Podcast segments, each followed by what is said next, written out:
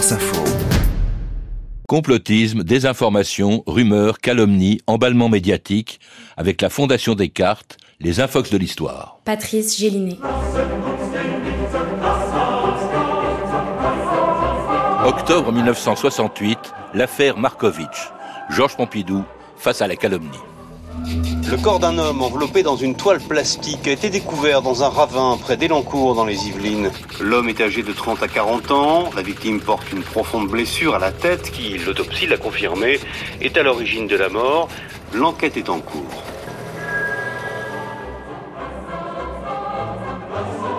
Le 1er octobre 1968, près d'Elancourt dans les Yvelines, un ferrailleur découvre par hasard le cadavre d'un homme dans une décharge publique.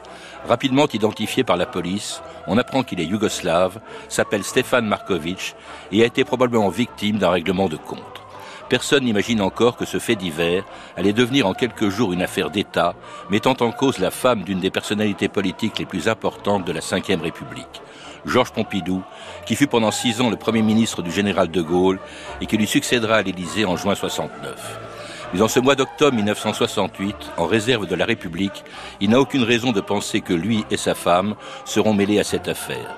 Si elle intéresse d'abord les journalistes, c'est parce que l'enquête s'oriente vers une figure du grand banditisme, François Marc-Antony, et surtout une célébrité du cinéma français.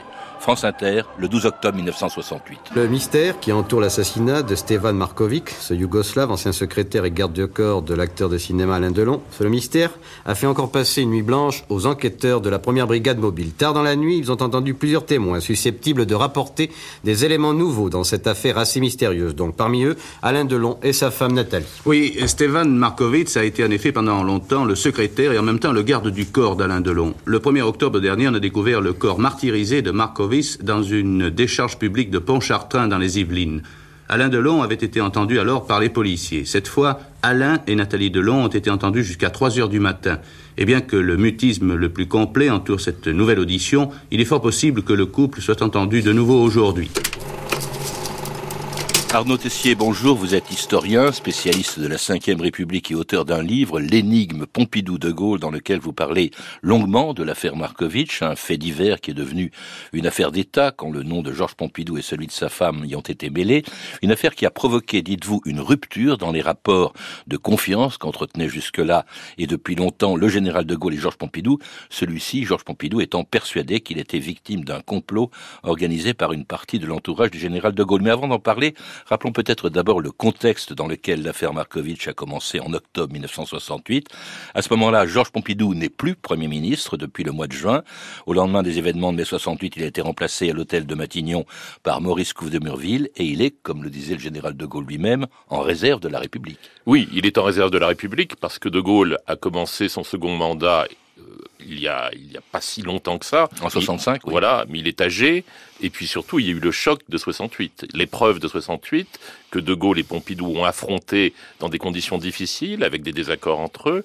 Et même si euh, la majorité présidentielle a emporté largement les élections de juin 68, grâce au coup de génie de la dissolution, eh bien, De Gaulle et Pompidou sont un peu désenchantés et les difficultés demeurent. Mm. Et la question de la succession, même si elle ne se pose pas dans l'immédiat, euh, De Gaulle, mm. parce qu'il sait bien qu'il lui faudra un successeur à brève ou moyenne échéance. Et c'est la raison pour laquelle il dit vous êtes en réserve de la République. Pompidou d'ailleurs ne cache pas du tout son intention au fond de succéder un jour au général, au général de Gaulle. À ce moment-là, il a un lieu où il se retrouve avec ses, ses fidèles, c'est euh, Jacques Chirac, c'est euh, Édouard Balladur, c'est Michel Jobert. Mais comme il est candidat, si je puis dire présumé ou potentiel à la présidence de la République, il a quand même des ennemis dans l'entourage du général de Gaulle. Oui, et au sein du parti dont il a, a pris le contrôle, parce que c'était un premier ministre de grande envergure. Il a été Premier ministre pendant six ans et il a été en fait le chef de la majorité présidentielle, mm. puisque De Gaulle a toujours refusé de se mêler mm. des affaires de l'UNR devenu UDR.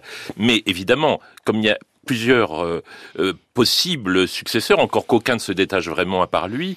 Pompidou a des ennemis, et puis il y a eu le grand conflit autour de la participation, autour de la politique sociale. Ouais. Il y a les gaullistes de gauche qui considèrent que Pompidou trahit euh, l'héritage gaullien avant, avant même que De Gaulle ait quitté la scène. Comme Donc, René Capitan, comme voilà. Vallon, etc., qui étaient des hostiles. Et puis je pense que Pompidou, qui est un homme assez autoritaire, Ouais. s'est fait des ennemis. On ne peut pas faire autrement que de se faire des ennemis. Alors en tout cas, c'est à ce moment-là, il est donc euh, rue de la Tour Maubourg, il est en réserve de la République, lorsqu'il il entend parler de l'affaire En octobre 1968, sans d'ailleurs y attacher la moindre importance. L'enquête s'oriente vers un simple règlement de compte, avec comme principal suspect une figure du grand banditisme, je l'ai dit, François Mercantoni. Puis on, ne parle que de Mercantoni et d'Alain Delon, bien sûr, dont Markovitch était l'homme à tout faire. Euh, l'affaire reste donc un simple fait divers jusqu'au 14 octobre 1968, deux semaines après la découverte du cadavre de Markovitch. Ce jour-là, l'affaire Markovitch prend une autre dimension lorsque paraît un article du Figaro.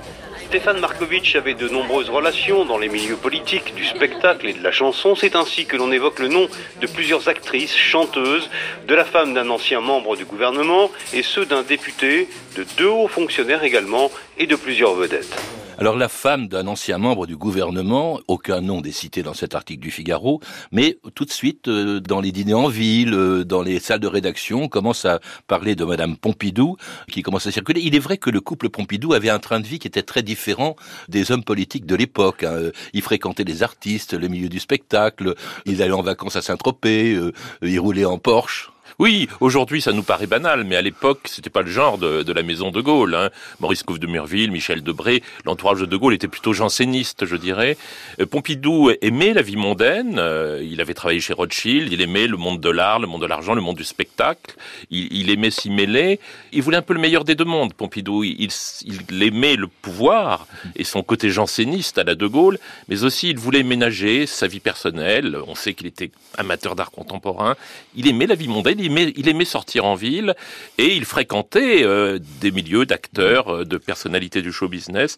Et De Gaulle s'en était inquiété. D'ailleurs, il lui avait fait passer le message en lui disant faites attention, euh, vous allez peut-être me succéder, donc il faut peut-être vous éloigner un petit peu de ce milieu-là, parce que c'était pas le genre de De Gaulle. Alors c'est à ce moment-là que commencent les rumeurs sur Madame Pompidou. Il faut savoir qu'à l'époque, il y avait évidemment pas de réseaux sociaux, la radio et la télévision étaient plutôt sous tutelle de l'État. C'est donc la presse écrite, on a vu le Figaro, mais aussi La Croix, Minute, Le Monde, l'Aurore, qui commence à, évoquer la présence d'une femme politique dans l'entourage justement de euh, Markovitch et surtout de, de Alain Delon.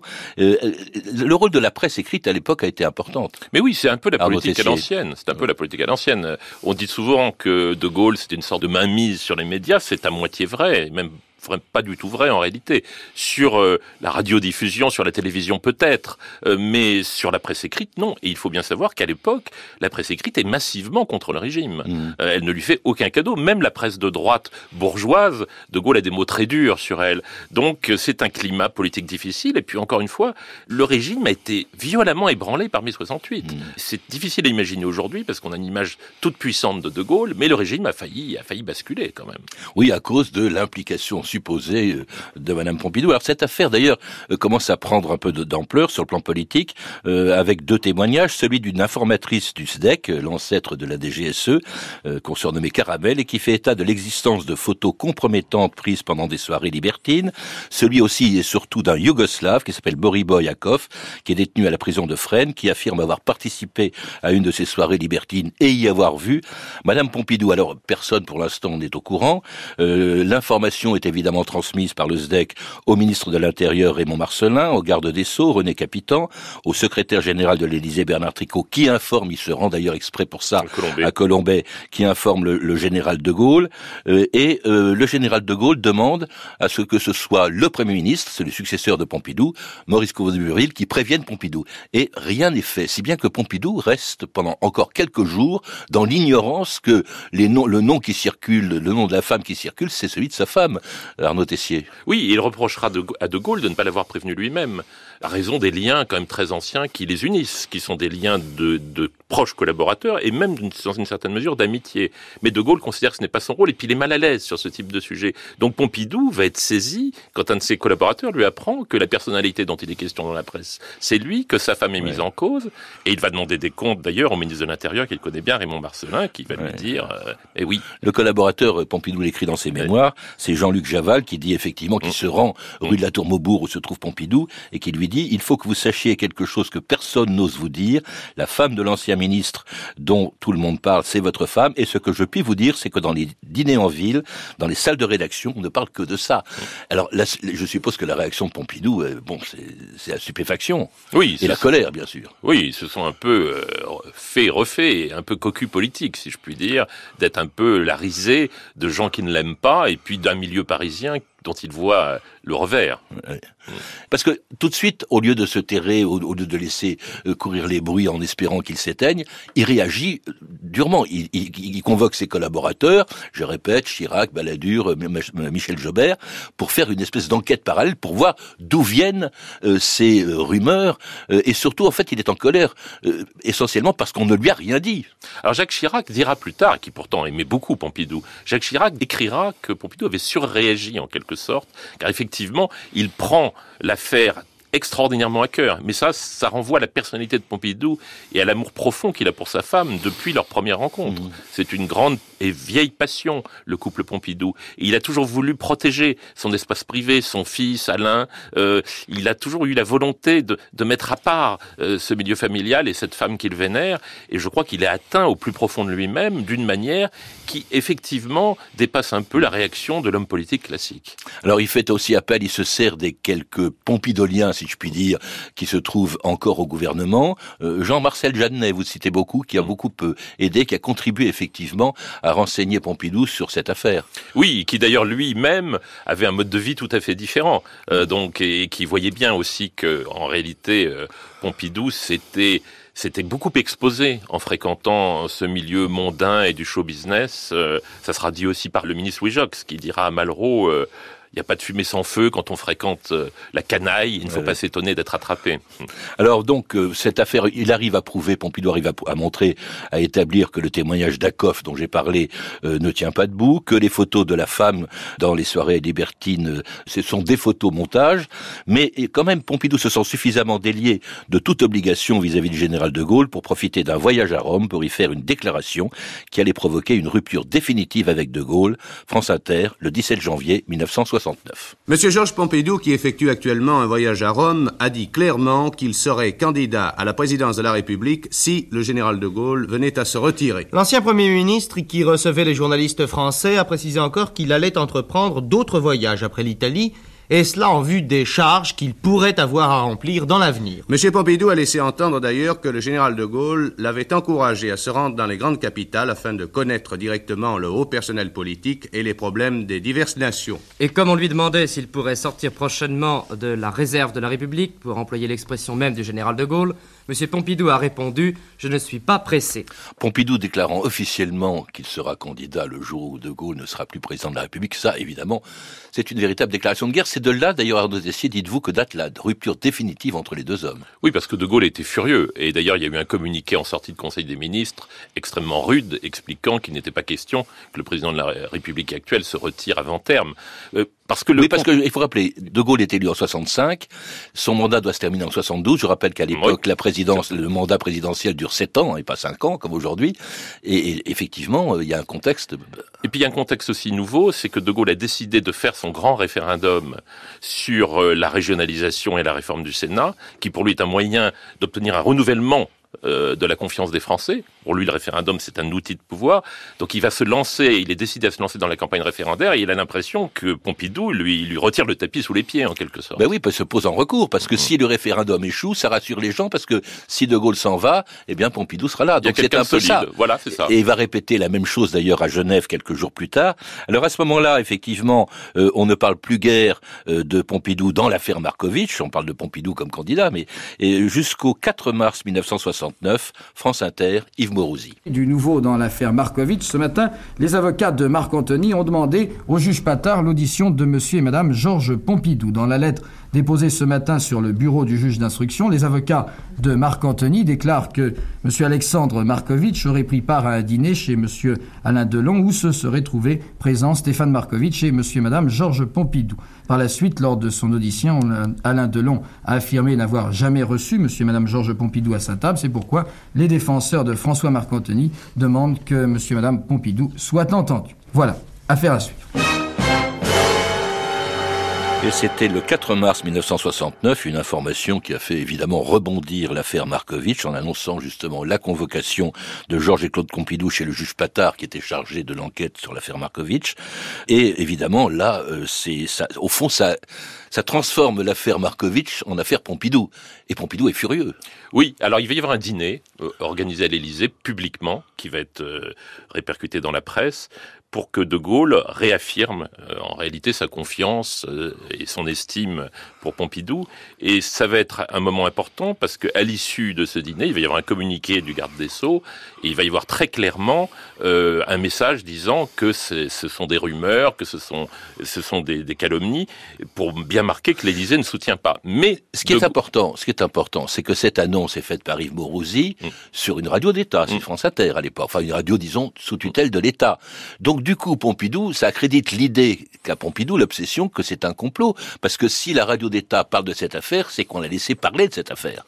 Et d'ailleurs, Jacques Chirac se précipite chez Joël de qui est ministre de l'Intérieur, et l'engueule en disant mais pourquoi vous avez euh, raconté cette histoire? Alors même si la chancellerie euh, fait cette dépêche euh, qui est, qui est très nette et très claire, Pompidou continue d'en vouloir à De Gaulle de ne pas s'exprimer publiquement lui-même sur le sujet. Et la question s'est posée, puisqu'on sait par des documents de Bernard Tricot qu'il a, il a le secrétaire général de l'Élysée. Voilà, euh, Bernard Tricot, qui était secrétaire général, qui a posé la question à De Gaulle d'une position publique. De Gaulle ne veut pas, parce que De Gaulle considère qu'il n'a pas d'abord à intervenir dans une affaire judiciaire, et puis il estime qu'il n'a pas à intervenir sur cette affaire euh, de meurtre et qui, ben voilà, De Gaulle ne prend pas de position publique, il manifeste sa confiance par le dîner, par le communiqué du garde des Sceaux, mais jamais personnellement il n'interviendra dans le débat public et ça, Pompidou lui en vaudra toujours.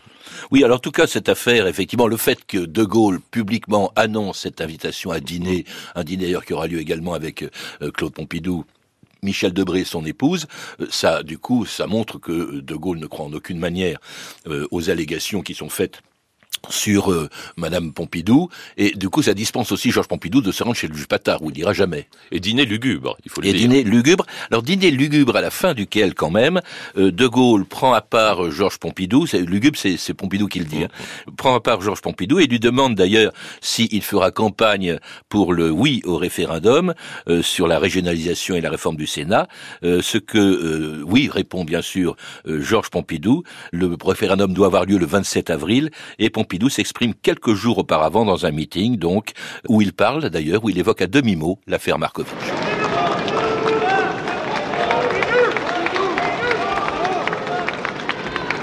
Certains, ici ou là, cherchent à utiliser mon nom à des fins impures.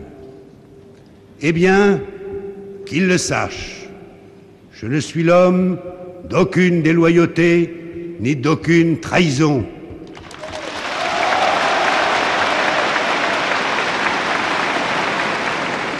Et c'est pourquoi, dimanche, comme vous, je voterai oui, sans aucune hésitation et sans arrière-pensée, conscient que par ce oui, nous procurons à la France, dans l'immédiat, la stabilité et pour l'avenir, la continuité. Vive la France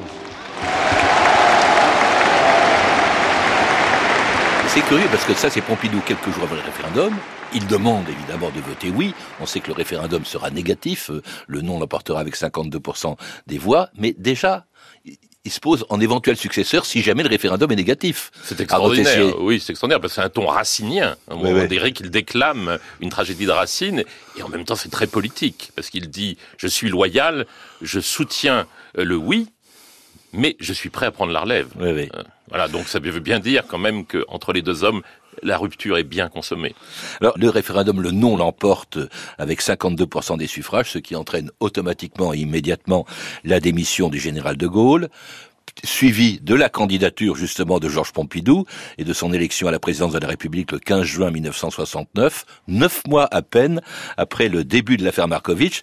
Euh, s'il s'agit en fait d'un complot, comme en était persuadé Pompidou, c'est un complot complètement raté euh, qui s'est été fait. Il n'y a certainement pas eu de complot d'État, en tout cas ni De Gaulle ni les proches euh, ministres de De Gaulle n'ont certainement trempé dans un complot, c'est absolument exclu. D'ailleurs, personne ne le soutient s'agissant de De Gaulle. Qu'il y ait eu euh, des rumeurs qui ont été encouragées par des adversaires de Pompidou, c'est certain. D'ailleurs, on le voit dans la chronologie. Les rumeurs repartent quand le, le, spectre de l'élection présidentielle réapparaît. Qu'il y ait eu des rumeurs encouragées, des racontards, des malveillances. Peut-être même l'action de certaines officines. Il faut se souvenir qu'on est quelques années après la fin de la guerre d'Algérie, que Pompidou a dû se faire des ennemis solides dans le milieu politique, qu'il y a eu quelques officines qui aient agi dans l'ombre, c'est possible. Mais ce qui est certain et ce qui est le plus incroyable dans cette affaire, c'est la relation entre De Gaulle et Pompidou qui avait cette relation très proche. Oui, parce qu'il faut rappeler, je l'ai pas dit, mais Pompidou a été non seulement son premier ministre pendant six ans, de 62 à 68, euh, mais il le connaissait depuis le lendemain de la guerre. Oui, il avait été son proche collaborateur. Il lui a dédicacé sa photographie en disant mon, mon collaborateur mon compagnon, mon ami, mon compagnon, pour quelqu'un qui n'avait pas fait de la résistance, c'était pas neutre, et mon ami, De Gaulle ne le disait pas à tout le monde, c'est ah le moins qu'on puisse dire. Donc il y avait une relation affective entre eux qui est très extraordinaire, parce que sous la Ve République, il n'y a aucun équivalent, et, et, qui a été brisé par cela, euh, et dont on retrouvera les lointains échos. même aujourd'hui, d'une certaine manière. Autour du cercueil du général. Ah oui, oui. Euh, Effectivement, dans son testament, le général De Gaulle demande explicitement à ce qu'aucun ministre, et notamment même le Premier ministre, euh, ne soit présent à Colombay. C'est surtout que le Pompidou, qui était détenteur d'un des, exemplaires du testament, ne devait pas l'annoncer, ça ne devait pas être annoncé par l'Élysée. Ça devait être annoncé par la famille, la mort du général, les obsèques, etc. Et ça n'a pas été respecté par l'Élysée, et la famille lui en a voulu beaucoup. Et puis il y a eu toujours, depuis, il reste une sorte d'amertume entre les vieux pompidoliens et les, et les vieux gaullistes, et qui est lié beaucoup, beaucoup à cette affaire. Alors bon, cela dit, Pompidou était persuadé. On dit qu'il avait un carnet dans lequel il y avait tous les noms des gens qu'il soupçonnait euh, dans son implication à lui de l'affaire de l'affaire Markovitch. Il y a eu beaucoup d'épuration au sein du SDEC, au sein des services secrets, euh, qu'on accuse effectivement d'avoir euh, finalement fait fuiter les bruits qui, couraient, les barbouzes aussi ce qu'on appelait les barbouzes, et puis même l'égoïste de gauche. Par exemple, René Capitan. Mm. Or, René Capitan, vous le dites dans votre livre, en Tessier, n'est pas du tout, n'a pas du tout été à l'origine de ce, complot, si complot il y a eu. Non, non, c'était pas le genre. Il y a une conséquence pratique aussi. Ça explique peut-être le début de présidentialisation du régime, parce qu'une fois l'Élysée, Pompidou a voulu avoir tous les outils qui lui permettaient quand même de contrôler vraiment le jeu politique, parce qu'il ne voulait pas que se reproduise ce genre de, situation. Ce qui est d'étonnant, c'est qu'on n'a finalement jamais su qui avait tué Markovitch, qui est à l'origine de l'affaire. L'affaire n'a jamais été résolue. Il n'y a pas de livre vraiment très satisfaisant sur le sujet d'ailleurs. Merci Arnaud Tessier. Je rappelle que vous êtes l'auteur de L'énigme Pompidou, De Gaulle, publié aux éditions Perrin en 2021, mais également De Gaulle 1969, L'autre révolution, publié chez Perrin en 2019, et Philippe Séguin, Le remords de la droite, et Demain la Ve République, édité également chez Perrin. Pour en savoir plus, je vous invite à lire aussi la bande dessinée L'affaire Markovitch de Jean-Yves Le Naour et Marie Cassier, mais aussi Une sale affaire de Jean-Pax Meffray, publié chez Pygmalion. C'était les Infox de l'histoire en partenariat avec la Fondation Descartes, un espace de recherche sur les questions d'information et désinformation. La technique euh, Tahar Bouklifa, documentation et archives sonores Juliette Marcaillou, Alina Delphine André, une réalisation de Vanessa Nadjar. Un podcast de Patrice Gélinet.